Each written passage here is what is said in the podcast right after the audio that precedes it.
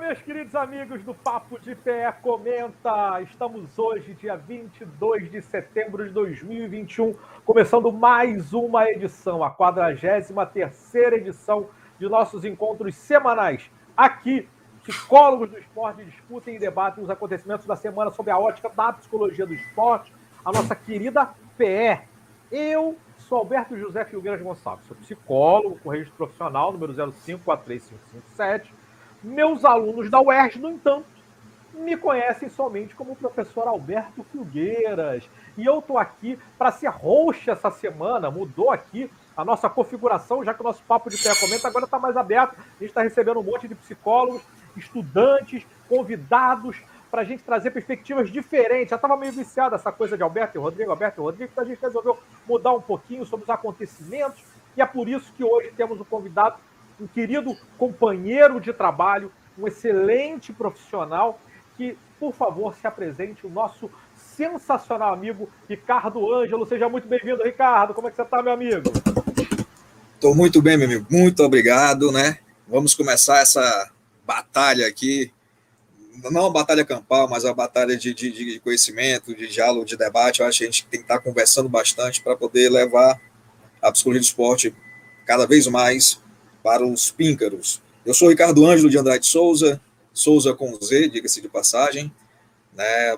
Estou morando em Fortaleza, né? metade paraense, metade cearense, com CRP 11, número 1660, né? psicólogo clínico, psicólogo esportivo, com atuação mais na base da análise do comportamento. E estou aqui para a gente poder bater um papo e muito honrado em ter sido convidado para esse evento. Você sabe que o, o, o, Rodrigo Pierre, né, que é o idealizador aqui do canal do Papo de Pé, que é o idealizador também do Papo de Pé, comenta. Você sabe que ele geralmente ele reclama quando a gente tem é, é, poucas divergências em termos ideológicos, em termos de abordagem, inclusive é, na psicologia. Só que a verdade concreta, né, é que nós dois somos dessa área aí de análise de comportamento, behaviorismo, eu tenho um pezinho no cognitivismo, nas neurociências, mas a verdade é que a gente é lá da fisiologia. Então, então talvez as nossas, as nossas mentes se unam mais do que se divirjam. Mas pode deixar comigo que, como hoje eu estou de roxo, eu vou ser o do contra, tá? Ricardo, você Sim, pode senhor. vontade para você o do contra. Muito Sim, bem. senhor. Tá, tá parecendo aqueles programas esportivos. Tem aqui um programa esportivo em Fortaleza que é bacana. Aí tem sempre o personagem o bom, o mal, tem o do contra, o que policial ruim, policial bom. Bacana, legal, é legal, bacana. Vamos lá. A ideia é essa, vamos que vamos. Muito bem, vamos começar, ó. Nosso quadro de sempre, que a gente sempre abre, quatro cantos da tela. É aquele momento em que a gente traz o que mais saltou aos nossos olhos e debate a temática ao longo da semana. Então eu vou começar, Ricardo, eu trazendo aqui uma coisa que ficou nítida, pelo menos para mim ficou muito nítida, que mais bombou nessa semana, para mim, nas quatro cantos da minha tela, foi o começo arrasador da seleção brasileira de futsal masculino na Copa do Mundo da Lituânia. Assim, a gente passou com uma força, com uma propriedade pela fase de grupos, a gente venceu o Vietnã, foi 9 a 1 a República Tcheca 3 a 0 o meu do Panamá de 5 a 1 Então, assim, foram placares muito elásticos e a gente sabe que essa provavelmente não será a realidade da competição. Ou será, né? Não sei. Do ponto de vista agora, vamos falar da nossa área, né? do ponto de vista da psicologia do esporte, como é que você vê um time que começa bem desse jeito numa competição, assim, de forma esmagadora, né? Você acha que isso é bom, que isso é ruim? Que que você, qual é a sua visão em relação a essa situação de começar muito bem uma, uma competição? Vamos nós. É, isso é interessante porque o que, que eu costumo falar normalmente, infelizmente, tá? Eu quero que as pessoas entendam o que eu vou abordar agora. Infelizmente, o segredo é manter o atleta numa regularidade. Aqui a gente tem uma, uma perspectiva de altos e baixos. Então, como é que a comissão técnica, e não depende só da gente, é né, claro, como é que essa comissão vai poder colocar esse, esses atletas nesse patamar de não baixar a bola? Que é muito comum. Eu, é, é, você vai acompanhar alguns jogos do Brasil, eu falo Brasil, não só o futebol, o futsal, qualquer modalidade. O atleta está ganhando, ele relaxa. É, ele acha que ele pode tudo, ele relaxa. Ele está perdendo, ele se desespera. Então, acho que o grande segredo, dentro da perspectiva da psicologia do esporte, aqui eu estou falando um pouco do alto rendimento, qual o segredo de manter esse atleta em alto rendimento, ganhando sempre, sem diminuir essa pegada. E aí, para quem não conhece muito a teoria, eu estava falando aqui, lembrei de, um, de, um, de uma tabelinha né, que o Dietmar Samuski colocou no, no, livro dele, não sei se você recorda, aquela tabela da, das emoções do esporte, que é bem interessante. E isso é uma perspectiva bacana para a gente estar tá, tá, tá alinhado. Ou seja, mesmo ganhando, eu posso ter emoções boas, positivas ou emoções ruins. Mesmo perdendo, eu posso ter emoções boas ou emoções ruins. Vamos falar da vitória, né? Quem está ganhando. Então, o que, que a gente tem que pensar? Esse atleta que está ganhando, esse time que está ganhando sempre, isso é bom? Claro que é bom, é ótimo. De maneira avassaladora, fantástico. Agora, qual o impacto emocional na percepção, na subjetividade desses atletas com essas vitórias consecutivas enormes. Vai gerar arrogância, vai gerar soberba. Eu vou começar a subestimar os adversários, né? Eu vou deixar de treinar, né? Eu sou muito bom, eu faço gol na hora que eu quero, então já deixo de treinar, já fico acordado até de, de madrugada, saio para uma farra. Então, estou falando aqui situações que eu acredito que quem está nos assistindo já deve ter visto na mídia atleta que pensa dessa forma, né? Eu sou bonzão, né? Sou cotado, estou entre os cinco melhores do mundo, e aí você acaba tendo emoções diante dessas perspectivas de, de, de sucesso, né, entre aspas, que fazem com que você acabe tendo um impacto negativo. Então, é interessante que quem esteja acompanhando perceba como é que isso está chegando lá. E aí uma forma é exatamente entender como é que é esse processo, qual é o papel de cada atleta dentro do time, porque o grande segredo é exatamente esse, principalmente quando você vai para esporte coletivo. Qual é o papel que o técnico me passou? Qual é o meu papel dentro da equipe? Quais são as minhas habilidades? Quais são os meus fundamentos que me fazem performar bem? Quando eu sei disso, eu já vou entrar fazendo aquilo que foi sugerido. É claro, gente, não é robô, tá? Mas o dinamismo do salão, e quando você sabe que tem uma habilidade de driblar, de fazer tomada de decisão, que o salão tem muito disso. Pelo espaço pequeno, é outra variável que a gente trabalha, né, de, de, de diminuir os espaços, tomar decisões. Então, se tudo isso é feito com uma certa frequência, acredito que a gente consegue manter a mesma, a, o mesmo brilhantismo. Talvez não placar tão elástico, porque o outro lado também começa a estudar o time brasileiro. Mas a gente tem que estar muito atento a essas perspectivas emocionais que surgem a partir dessa das vitórias sucessivas. E o Dittman, na época, ele foi muito feliz nisso. Como também tem um contrário, claro. Emoções boas quando você perde. De pensar, treinar mais, de ter consciência do que está acontecendo, do autoconhecimento, que te faz pensar um pouco, ter, ter clareza e ter humildade de reconhecer o erro. Também o outro ponto, embora você não tenha perguntado, mas eu estou colocando aqui para ficar, para que quem esteja nos assistindo identificar outras variáveis também. É, eu creio que isso é que, que, seja fundamental, né? A gente poder transmitir aí conhecimento, transmitir a visão da psicologia do esporte sobre os diferentes fenômenos, né? A partir desse olhar da, da das diferentes nuances, né? Considerando a variável humana, considerando as peculiaridades possíveis, né? E o Ricardo trouxe muito bem isso para nós. E, e, antes de eu trazer é, a minha visão também sobre esse fenômeno, deixa eu mandar um beijo enorme para o Murilo, para a Rosiane, para a Dri, para o Rodrigo Pierre, Rodrigo. todos aqui que estão conosco, muito obrigado. O pessoal do chat, ó, já fiquem ligados e já coloquem também o que, que bombou nos quatro cantos das telinhas de vocês ao longo dessa semana, para que eu e Ricardo possamos pensar a partir do, da, da perspectiva da psicologia do esporte e aqui um papo um pouquinho mais é, é, é, um pouco mais intimista, se é que a gente pode dizer assim, do ponto de vista do behaviorismo, do ponto de vista da análise do comportamento, do ponto de vista do cognitivismo, que é um pouquinho mais chegadinho, né? Então a gente vai trazer essa visão. E é muito curioso, porque quando o, o Ricardo traz é, essa, essa questão da emoção de, diante de cada um dos seus possíveis condicionantes, né? E a verdade é que o condicionante está associado à experiência, à história pregressa do sujeito dentro daquele contexto, né?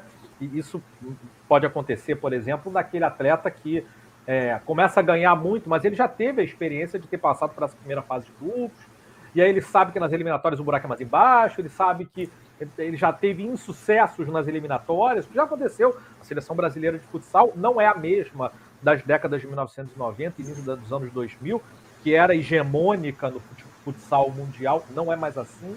Né? A gente tem inúmeras seleções que têm o mesmo nível técnico da seleção brasileira.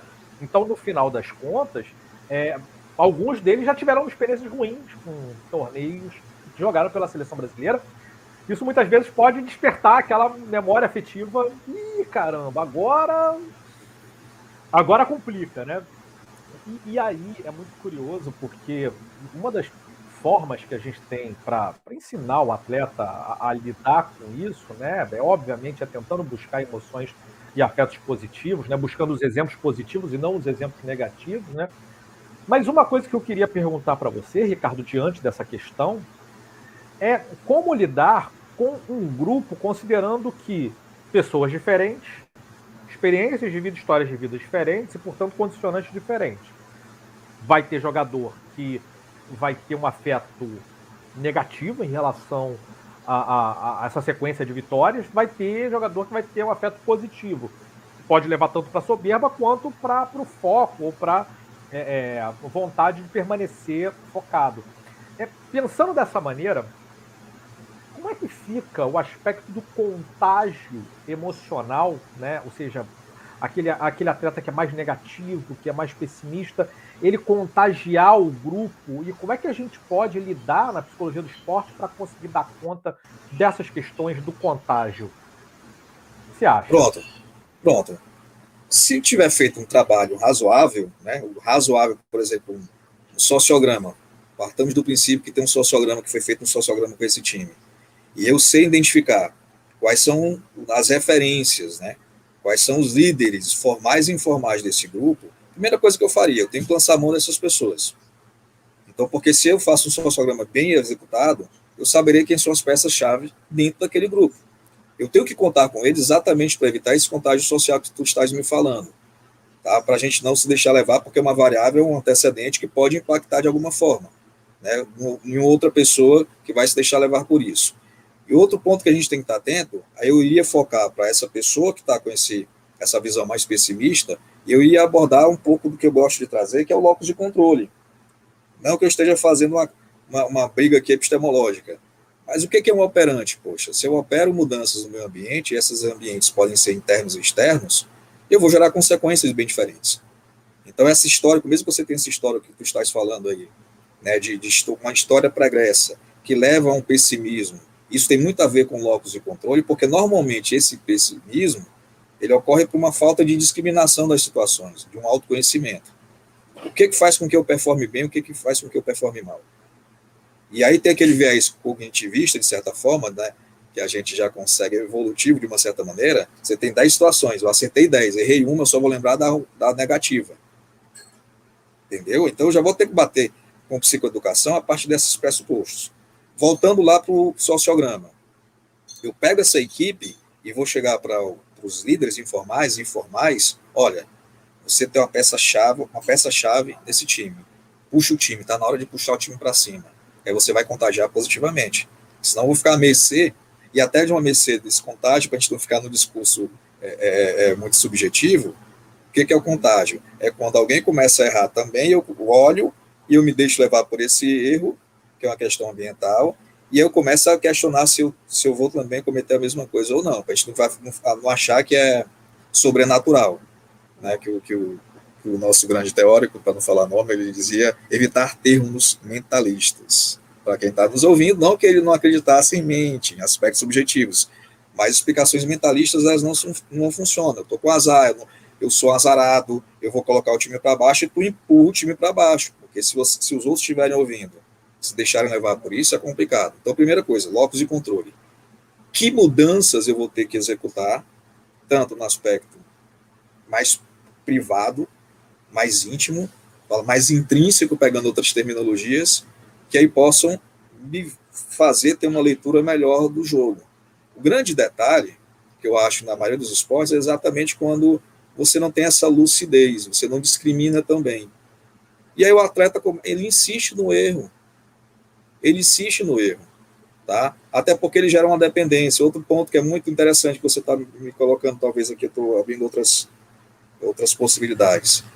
É muito comum, e aí pegando um pouco da autoeficácia do Bandura, que queira que não, é, é, é, tem uma perspectiva cognitivista, quando você vai para a teoria de percepção de autoeficácia, existem pessoas que dependem muito da persuasão social, né, da modelação, do reforço externo. E não é interessante que um atleta de alto rendimento tenha essa dependência. E quando você começa a ter essa dependência, e quer seja afetiva, quer seja de só acreditar que eu sou bom quando eu escuto de alguém, quando alguém me impulsiona, ou também começar a acreditar que eu sou ruim porque alguém olhou para mim de sozaio e eu começo a questionar se eu sou competente ou não, isso não faz com que eu tenha autonomia, faz com que eu não busque mudanças efetivas. Então a gente tem que trabalhar, eu acho que desde cedo, percepção de autoeficácia para não gerar dependência, que o atleta identifique as variáveis que realmente levam a ele a não performar bem, ou a, a, os impactos negativos e positivos. Ao mesmo tempo, e é importante que a gente fale para não cairmos aqui numa, numa visão muito, é, é, como é que eu posso afirmar, meio que, que para suavizar, ou então maniqueísta, enfim. Gente, sentimentos ruins, eles são válidos. Eles são válidos. Se eu ficar tentando mascarar todos os sentimentos ruins que surgem para um atleta, as emoções ruins, eu estou fazendo exatamente um desserviço para ele. Ele está ele tá, ele tá tendo o que a gente chama de esquiva experiencial. Não entrar em contato com o que me aflige faz com que eu não tenha estratégias efetivas de enfrentamento. Faz com que eu não perceba que mudanças eu posso fazer no meu ambiente que vão me ajudar de alguma forma, vão criar situações, consequências que vão manter cada vez mais o meu comportamento. Isso vale para qualquer situação. Então, Normalmente, ah, não é para pensar nisso. Muda o pensa, reestruturação. Entendo, gente, não estou querendo falar mal de nenhuma estratégia, mas assim, você ficar usando só de reestruturação cognitiva, muda o pensamento positivo pro, pro, pro, do negativo para um positivo, perdão, né, troquei, um negativo para um positivo, eu não estou fazendo com que esse atleta entre em contato as reais variáveis antecedentes que levam ele a pensar, ele questionar, ele ficar inseguro sobre si mesmo. E às vezes ele pode se dar conta que ele pode superar isso facilmente. Mas é um trabalho delicado, não é tão fácil assim. Por isso, quando você vai trabalhar, pegando aqui no caso o futsal, você tem que passar por todas as etapas de, da construção de, de, de, um time, de uma equipe, pegando lá o básico da psicologia do esporte, que não é nem psicologia do esporte, de certa forma, psicologia social. Como é que, como é que um grupo, né, o que é um grupo, diferente entre grupo e equipe, todas as fases, aí você tem as teorias pendulares, as teorias cíclicas, que vão explicar como é que é esse fenômeno porque é muito rápido. Então a gente tem que dar conta disso tudo. Eu não sei se eu te respondi, meu amigo, eu sou compliquei demais. A ideia é essa. A ideia é trazer conhecimento da psicologia do esporte e mostrar principalmente, como você mostrou é, brilhantemente, que no final das contas a psicologia do esporte ela atravessa todas as áreas da psicologia e não há que desconsiderar nenhuma das opções é, é, em termos epistemológicos, em termos de visão, de perspectiva, é, é, e é muito curioso, é importante ressaltar isso, que mesmo você trazendo a perspectiva do behaviorismo, é, você não está negando nenhuma das demais, né? Você está, pelo contrário, trazendo todas as demais para falar sobre o fenômeno global, que é o fenômeno do esporte. Só que agora a gente vai continuar tocando o nosso barquinho, né? E aí, lembrando a galera aí do pessoal do chat, quem tiver alguma coisa que ressaltou aos olhos, que chamou a atenção ao longo da semana, que é para colocar aí no chat para a gente poder debater. Mas antes disso, eu queria perguntar para o Ricardo, meu amigo, eu queria ouvir de você. O que, que mais bombou no esporte, nos quatro cantos da sua tela nessa semana, em todo esporte mundial? Fique à vontade aí para devagar no esporte. O que, mais bombou nos quatro cantos de vossas telas? Meu amigo, é, é, é eu vou ser bem franco, assim, eu estou acompanhando muita coisa por conta da questão do trabalho. Eu tenho acompanhado basicamente o futebol local, tá? Vou tentar assim, futebol local, não vou falar de, de nome, né? Não vou falar de nome. Vocês sabem, né? O, o campeonato cearense está, o campeonato brasileiro, os times cearenses estão né, tendo uma, uma, perspectiva bem diferente. E aí eu fico vendo aqui a mídia, como, a mídia retrata algumas situações e vão falar de técnico X, técnico Y, o que está fazendo, qual a perspectiva motivacional ou não, e aí começam a crucificar determinado jogador, e aí começa a se falar de, de, de um trabalho psicológico, aí tem um jogador que fala que está fazendo trabalho de coach, e um que fala que está fazendo trabalho isso ou aquilo outro, e aí eu vejo, começo a perceber né, essas, essa, esse impacto, que já que você pegou, falou do futsal, do Campeonato Mundial, está funilando o Campeonato Brasileiro. E aí começa a ver aquela questão exatamente que tu falaste.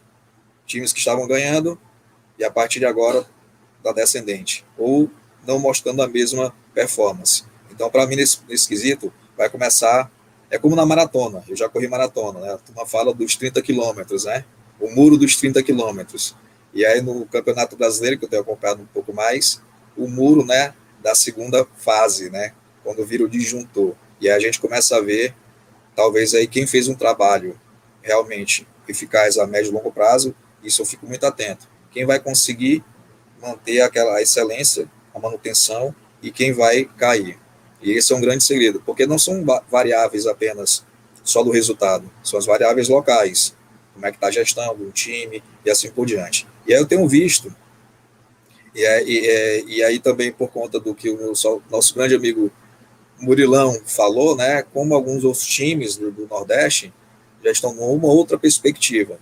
E aí isso para mim foi impactante, né, que eu não gostaria que isso ocorresse. Né, embora eu tenha um time de, de preferência, pensando aqui no Nordeste, eu gostaria que todos estivessem ali na Série A, a gente quebrar um pouquinho dessa hegemonia, ou quebrar um pouco desse bairrismo que às vezes é muito comum dentro do futebol brasileiro.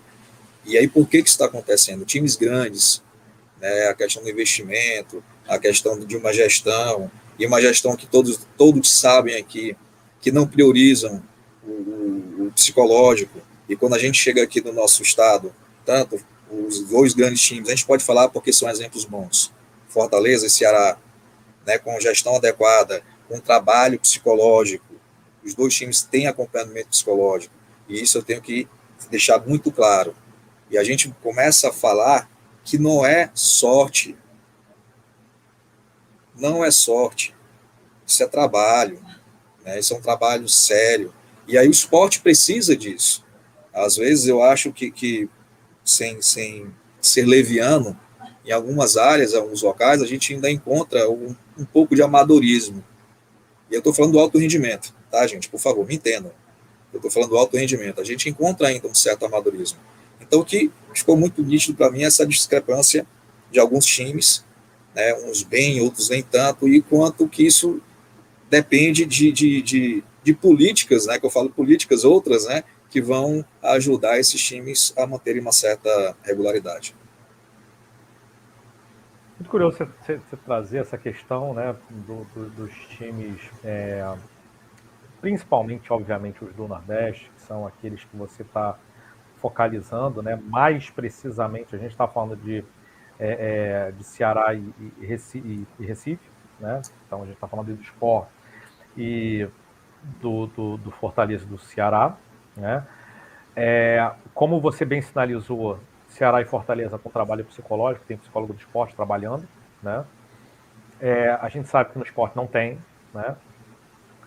A gente também sabe que outros times de diversas regiões não têm e outros têm, né? É, o que me faz pensar, né, em termos de, em termos de reflexão mesmo, né, é, nós temos uma grande dificuldade de mostrar o que, que o psicólogo do esporte faz, principalmente no futebol. É, e eu digo isso porque existe de fato o, o, aspecto, a dimensão mental, a dimensão psicológica da preparação do atleta, é, e que essa preparação pode, sem dúvida alguma, levar a melhora ou aprimoramento do rendimento. Inclusive, não sou eu que estou falando, né?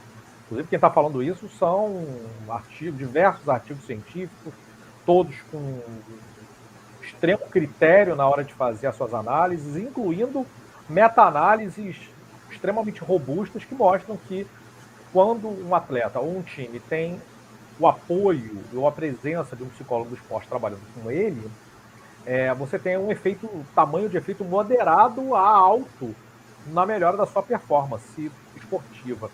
Mas uma das coisas que, que a gente não pode desconsiderar, e eu acho fundamental a gente trazer isso para o debate, porque no final das contas é muito comum as pessoas atribuírem à dimensão psicológica todos os males e problemas possíveis da humanidade. Né? A gente sabe que assim funciona no esporte com um pouco mais de, de, de profundidade. Né?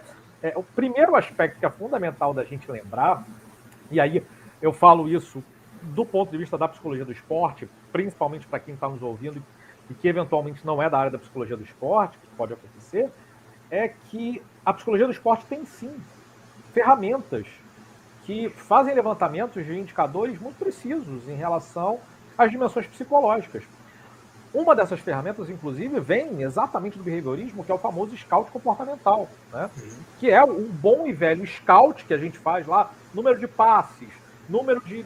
Só que você tem um grupo de comportamentos que são comportamentos observáveis, né? que o psicólogo é treinado para observar esse tipo de comportamento, e que indicam problemas do ponto de vista é, é, é psicossomático, do ponto de vista psicofisiológico. Uhum. Diversos exemplos. Por exemplo, o jogador baixar a cabeça depois de um erro né? O futebol hoje é um esporte de muita velocidade. Então, se um, se um jogador ele entra num embate e perde esse embate, ele não tem tempo de ficar se lamentando pela perda desse embate. No entanto, há jogadores que, quando não estão preparados, que não têm preparação de um psicólogo do esporte, eles têm essa dificuldade na reação, de reagir rápido e voltar e, e, e voltar para posicionamento e marcar. É, então, ou mesmo isso é muito comum acontecer, o próprio treinador ele não deixa claro o que é necessário ser feito. E a dificuldade da compreensão desse atleta pode ser catalisada ou pode ser mediada pelo psicólogo do esporte que vai atuar ali junto desse atleta para que ele tenha certeza, diante dos diferentes cenários, o que é necessário ser feito. Né? É, e é muito comum, né? Eu tô, eu tô aqui com um analista do comportamento conversando comigo. É, é muito comum. No futebol, então, acontece muito. O atleta não sabe o que fazer ele não sabe o que fazer. É, acontece uma situação inusitada, e, e, aí é importante lembrar que, especificamente, o futebol de campo é um dos esportes, talvez o esporte mais imprevisível em termos de resultado, dado uma ação, né? Porque tem bola, tem tempo, tem isso, tem aquilo, tem grama, tem um monte de coisa, né? Então tem, vale um montão de coisas que você não controla. É, você tem um determinado comportamento, esse comportamento não gera a resposta adequada, a resposta ideal que vai te gerar ali uma possível é, repetição desse comportamento. Aí o que, que, você faz? Na próxima ação semelhante, porque nunca é igual, futebol de campo tem isso, nunca é igual, é semelhante. Numa ação semelhante, você faz o quê? Alguma coisa diferente, porque a primeira não deu certo. Só que você não tem uma instrução clara do que, que é necessário fazer. Qual a consequência? Provavelmente você vai errar, porque a probabilidade de você errar é maior do que a probabilidade de você acertar. É normal. É, você, né? você não mensura a classe de, classe de resposta, né? Desculpa estar te interrompendo. Você não mensura Isso. que classe de resposta são necessárias. E é interessante porque no futebol tem disso. Eu comento muito aqui em casa, é, junto com os meus filhos, eu falo, eu não entendo por que, que o jogador brasileiro faz tanta catimba. Porque ele quebra a sequência comportamental do próprio time. Às vezes o time está ganhando e ele cai, ele fica um tempão deitado, ele vai impactar na ativação, ele vai impactar no processo que estava tendo ali uma, uma questão contínua, né, uma questão contínua, então ele, ele barra, tornando não sistemático um, um determinado desempenho. E aí tu falaste algo bem interessante, o próprio treinador também, ele tem padrões de, de, de, de comportamento é, não verbal que vai impactar para o atleta. Às vezes o que ele fala, ele fala da boca para fora, mas o não verbal dele está dizendo totalmente diferente, principalmente quando você vai para a categoria de base, né, que aí aquilo vai impactar no, no, garoto. Eu costumo falar, espero que as pessoas que estejam nos assistindo me entendam, é, é o, tudo bem, você tem um analista do desempenho, tá? Mas eu acho que tem alguns pontos que os atletas poderiam fazer para mensurar. É só lembrar do, do da questão do, do, da aprendizagem, que era, ela era para ser o que? Autogerida. Tá? Então, esse scout que a gente está falando, o atleta era para fazer. Às vezes eu chego para um atleta, como é que foi o treino hoje? Foi bom. É bom por quê? Porque foi. Não, porque foi. Me diga, me, me, mensure, me dê dados concretos. Por que, que foi bom? Né? Me dê dados. Aí, porque quando se ele me der dados, opa, vamos, como é que a gente faz para repetir isso aqui? Quais foram os antecedentes que, que tu fizeste antes do teu, do teu treino que fizeram você manter esse tipo de, de comportamento e consequências? E aí eu consigo mensurar. Então, o atleta ele está muito dependente, tanto de treinador quanto, como até de analista de desempenho. Eu acompanho alguns atletas que têm time com analista de desempenho. Aí eu, eu, eu pergunto para o atleta como é que foi o jogo hoje, como é que foi as variáveis e tal. Não, não disseram nada para a gente não. Como assim não disseram nada? Tu não sabe como é que estava? Como é que estava teu, teu, teu VO2, como é que estava a questão de ácido lático, como é que estava tudo isso aí, porque são variáveis. Né? É, na época, o Skinner ele disse que não era para a gente olhar muito para isso, porque não tinha maquinário para aquilo. Eu costumo dizer o seguinte: um Skinner, um Skinner fosse vivo, Freud fosse vivo, Jung fosse vivo, Carl Rogers, eles iriam rever muita coisa das suas abordagens, gente, por conta dos avanços tecnológicos que nós temos. Seriam todos neurocientistas. Entendeu? Pro, né? Não tem como, gente. E a gente ainda fica patinando na década de 30 e 40 na psicologia. Mas enfim, vamos lá. Então, esses dados são importantes para o atleta. Só que eu, ve eu vejo, numa perspectiva do esporte de alto rendimento, escondendo jogos profissionais, como se tivesse medo de, pass de passar a informação. E para o atleta é importante. Poxa, como é que tava, como é que eu estava de ácido lático, como é que eu estava de VO2? Estava perfeito, mas a minha percepção de cansaço estava enorme. Por que, que eu estava com essa percepção de cansaço?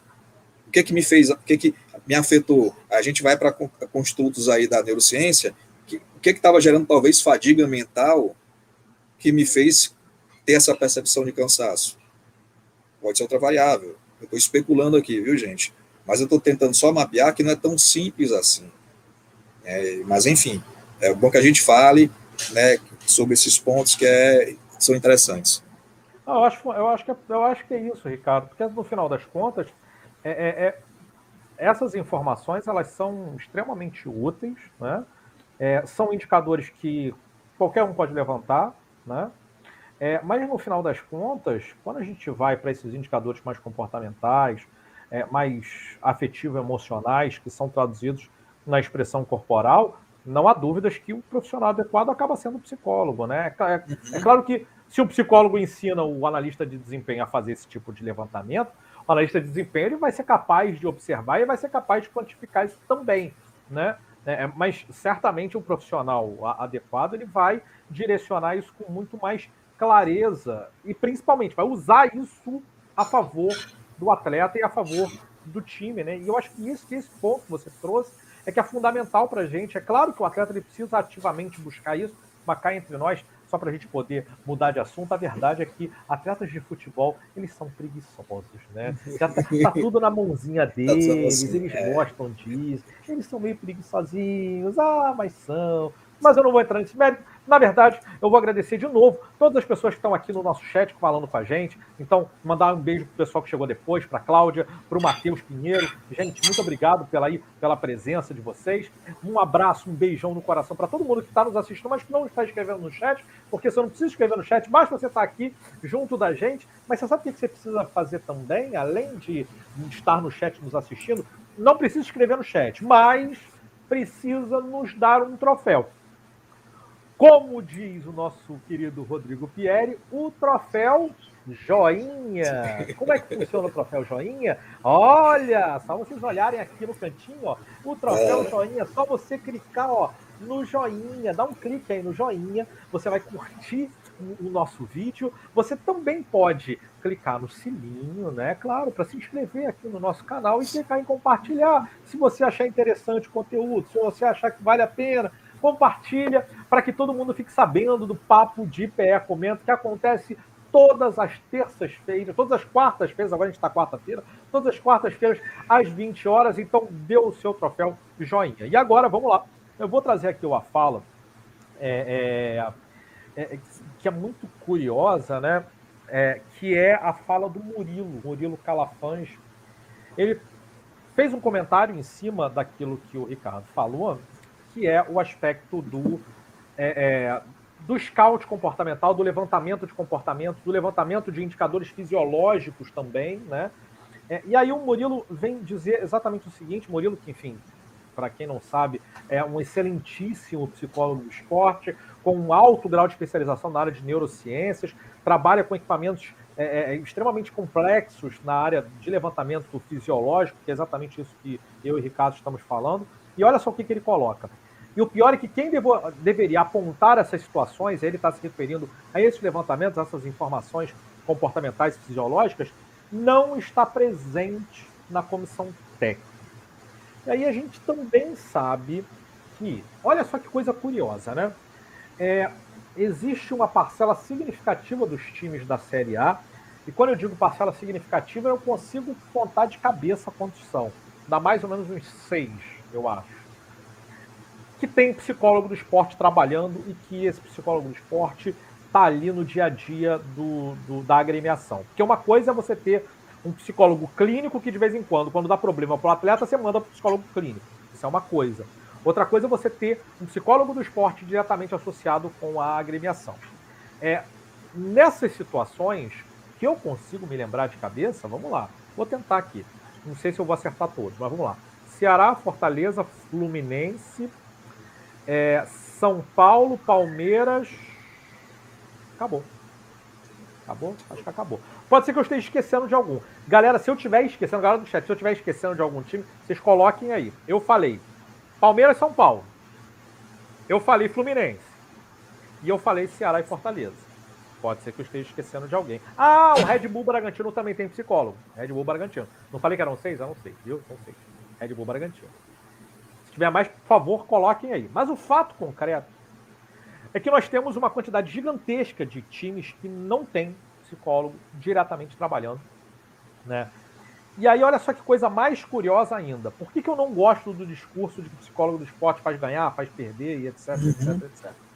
É, é, Rodrigo, pelo que eu estou sabendo, o Atlético Mineiro, a menos que eu esteja enganado, tá? É, mas o Atlético Mineiro não tem psicólogo no futebol profissional, mas sim no futebol de base, né? O Santos eu não tenho certeza. Se você puder dizer o um nome, do, enfim, eu, enfim, quiser sinalizar esses, esses, profissionais, seria legal para gente, só para a gente saber mesmo, enfim, curiosidade, né? É, mas que eu me lembre, e, e, e, conhecendo o Cuca do jeito, que eu, do jeito que a gente conhece, né? mas o fato é o seguinte: a gente olha para os cinco times primeiros colocados do Campeonato Brasileiro, né? É, dos cinco, se o Rodrigo tiver razão, né, se o Rodrigo tiver razão, e o Galo, de fato, tiver um psicólogo do esporte trabalhando no futebol profissional, né? O que eu acho provável, dado que o Rodrigo é uma pessoa que está aí por dentro do métier, dos cinco, quatro tem psicólogo.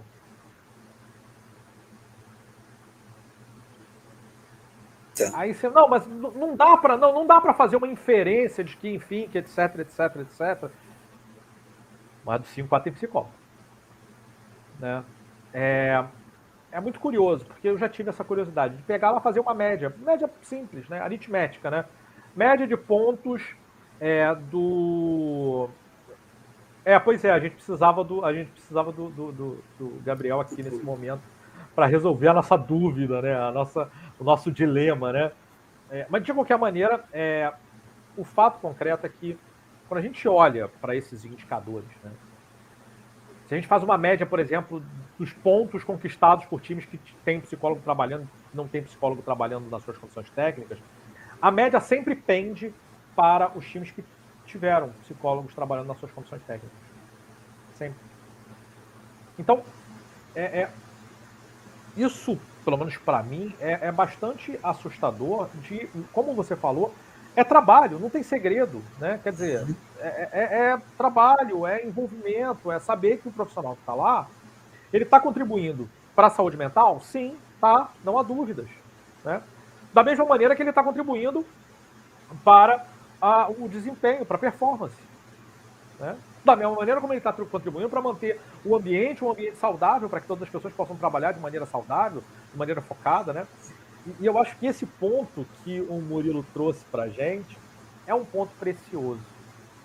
O profissional que deveria estar tá lá para trabalhar das questões psicossociais, não somente psicológicas ou psicopatológicas, esse profissional se ausenta na maioria dos clubes da Série A.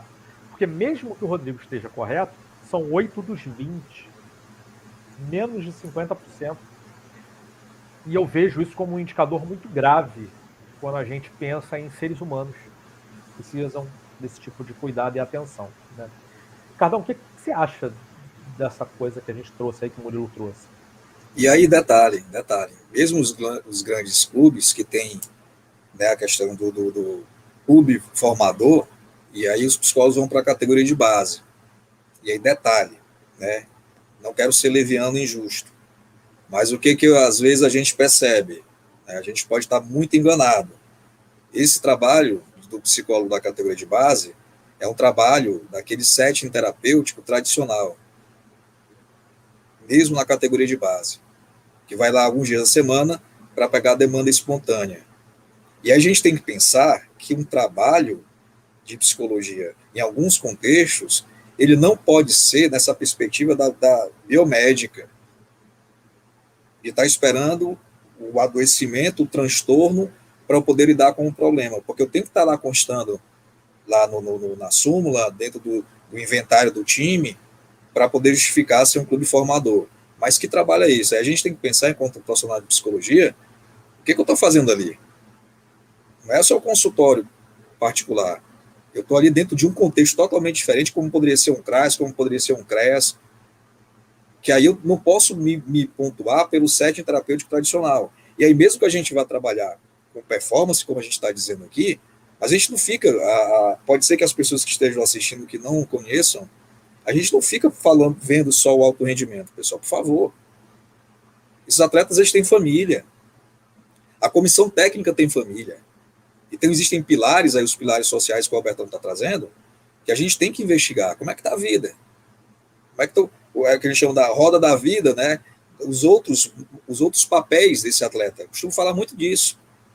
Eu sou filho, eu sou marido, eu sou irmão, eu sou um atleta. E os outros setores. Então, o psicólogo, a psicóloga, vão também entrar em outros contextos que não só que a gente fica pensando no alto rendimento. Só que para isso eu tenho que ter uma inserção, eu tenho que ter liberdade para trabalhar e para ajudar não só os atletas, a, a comissão como um todo, né? de, de melhorar o, o, diálogo, melhorar a comunicação, melhorar a, a coesão do grupo, melhorar aspectos de, de, de higiene de sono, não, não, só pensando em alto rendimento, tem muita coisa para ser vista, para ser falada, tá? E aí a gente para não pensar só no alto rendimento. Então, vamos pensar um pouquinho sobre o que, que a gente está fazendo, né? Que a gente tem, tem perspectivas macro que vão muito além só do, do, que o consultório tradicional. E mesmo no consultório tradicional, que é um erro de se pensar, eu, Ricardo, por exemplo, quando atendo o cliente, eu tenho que saber o que está no entorno dele. Eu tenho que saber onde é que o meu cliente mora. Eu tenho que saber quais são os equipamentos públicos que tem ao redor dele. Como é que está a política pública? Tem saneamento, não tem saneamento? Né? Dependendo do público que você vai atender. E, então, e não, é, não estou querendo falar que é, é diferente também para o psicólogo clínico tradicional do setting terapêutico clássico. Lá também eu tenho que pensar no entorno. Uma boa anamnese, se a gente for pensar uma, uma anamnese molecular e molar, ela é, demora, meu amigo. Eu tenho que saber todos, todos os, os, os melindres da, da, do cotidiano da vida da pessoa, utilizando o termo técnico do repertório dela, daquele indivíduo. E aí, às vezes, a gente não faz, fica muito ali, ó. Aí complica, aí complica. Como é que vai falar de saúde mental se eu não, se eu não entender aquela pessoa na sua completude? É difícil, é muito difícil. É isso aí, Ricardão. Isso aí. Muito difícil. Né? Para mostrar que a gente olha para tudo. Né? Nós, da Psicologia do Esporte, precisamos olhar para tudo. Por isso que nós vamos para mais um quadro do nosso programa, que é o Assim Falou. Zaratrusta? Não, a gente já trouxe o Zaratrusta uma vez aqui para falar, a gente já falou de Nietzsche, apesar de eu gostar de trazer falas da filosofia. Então hoje nós vamos trazer uma fala de alguém muito famoso e tentar refletir dentro da psicologia do esporte como é que podemos debater ideias a partir desses pensamentos. Hoje eu vou trazer a, a citação né, de um dos, na minha visão, dos maiores iluministas da filosofia. Inclusive, estabeleceu diversos paradigmas que são carregados até hoje, né, é, principalmente em nas áreas da, da, das ciências, a partir da perspectiva do conhecimento humano. Então, eu vou, vou aqui vou citar René Descartes, vou me dar a liberdade de citar René Descartes. Eis aqui, e, e, e Ricardo, a bomba vai para você, eis aqui o que Descartes afirma.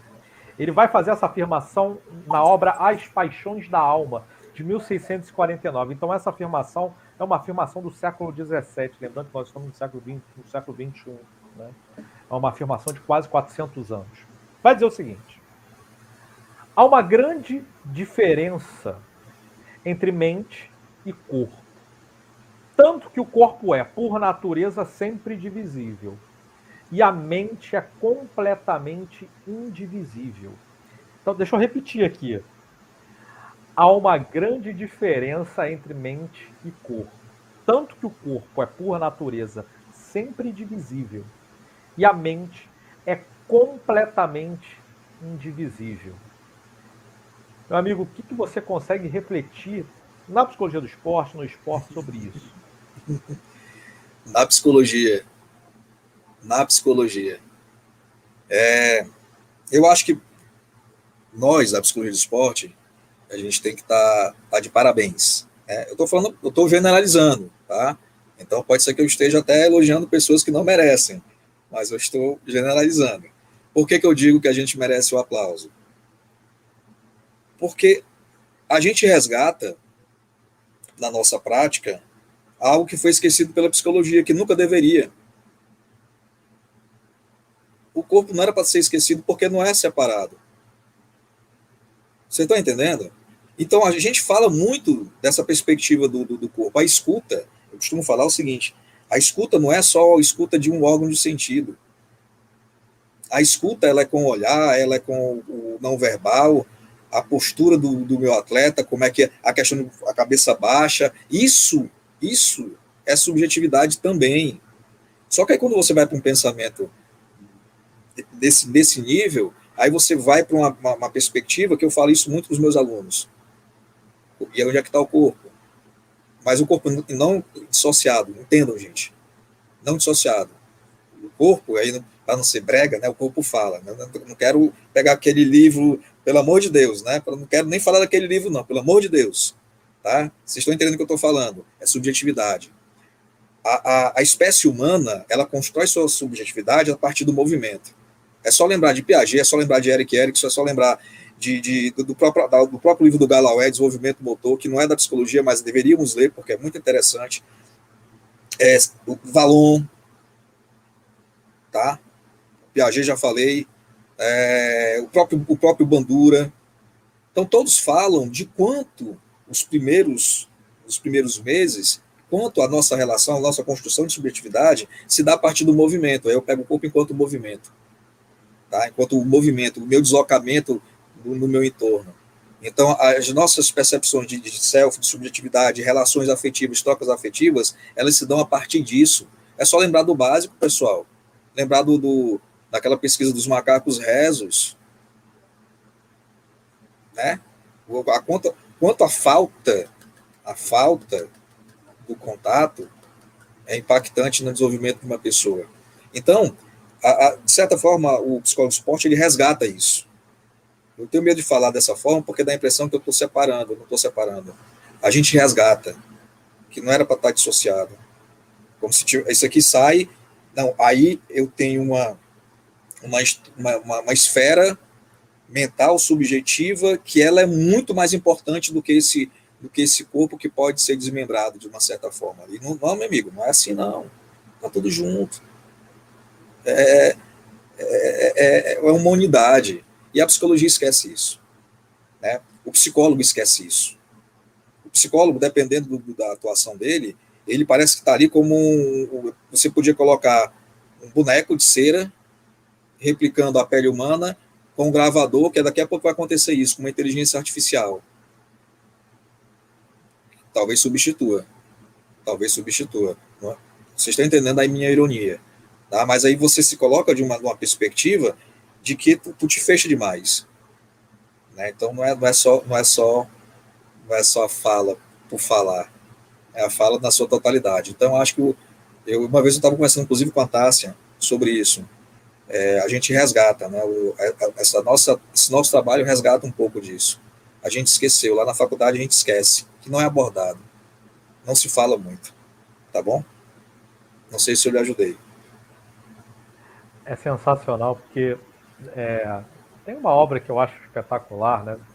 Que é uma obra relativamente recente em termos históricos, que é o erro de Descartes do Antônio Damasio, né, que é um grande neurocientista português, é, que ele vai pegar exatamente o dualismo e afirmar que, do ponto de vista das evidências neurocientíficas, o dualismo é um erro conceitual. Né?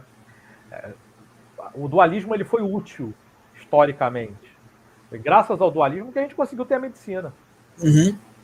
Porque até a filosofia é, é, é iluminista do século XVII, essa unidade era óbvia para todos, né? Então, o máximo que você tinha ali era o conceito de espírito, mas ficava uma coisa meio o espírito depende do corpo, o espírito sai do corpo, como é que funciona esse negócio, mas não era a alma, o ânima, aquilo que a gente estuda, o psíquico, né? a mente.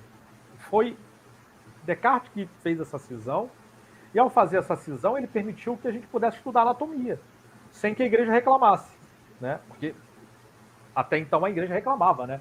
Não, não pode, porque quando for o juízo final e a gente retornar, o espírito retornar ao corpo e não sei o quê, e aí vai ter, vai, vai voltar aquele corpo original e etc, né? Aí tinha esse papo, né? Lá, lá, e aí o, o, Descartes falou, não, então, tem esse negócio de res cogita, res extensa, são coisas diferentes, separadas, então, ó, deixa elas separadas. E aí a gente conseguiu estudar anatomia.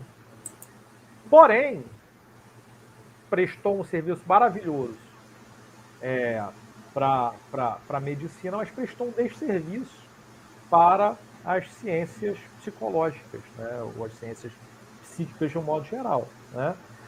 Porque ainda hoje nós carregamos o peso dessa dualidade em muitas das nossas abordagens.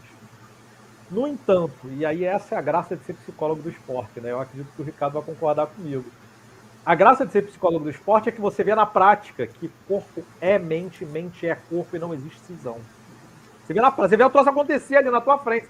Você fala, ah, meu Deus, o desgraçado. É que nem aquela pesquisa do lápis, que o povo pegava o lápis e colocava entre os dentes, né?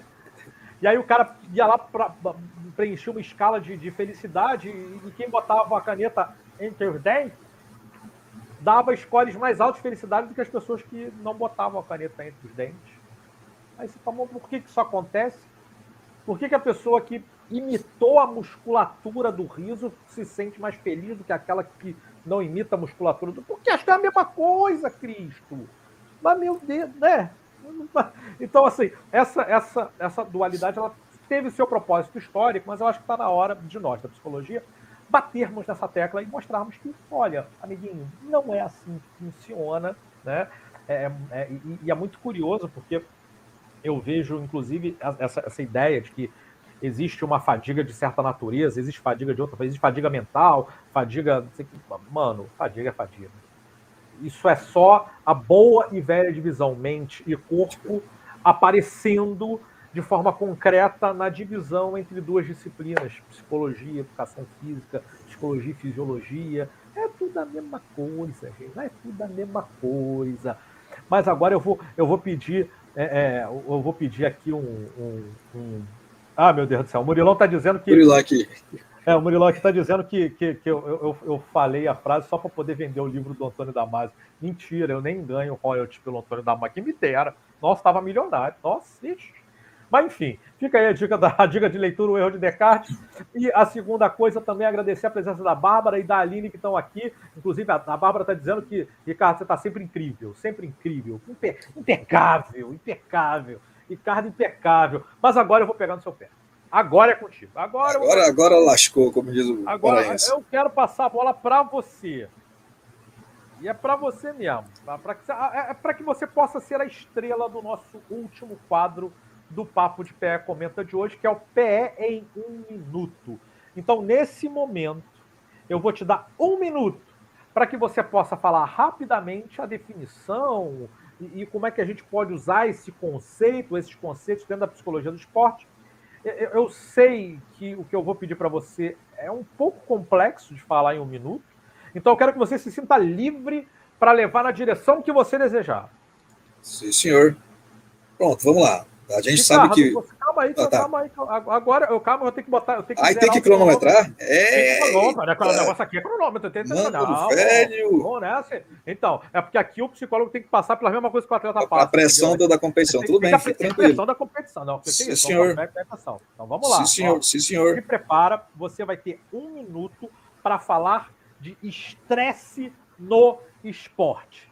Um minuto Calma aí, que vai, vai, vai, zerar aqui, vai zerar o cronômetro, vai zerar o cronômetro, está para, para zerar o cronômetro, vai zerar o cronômetro. Está valendo! Pode mandar, Ricardo.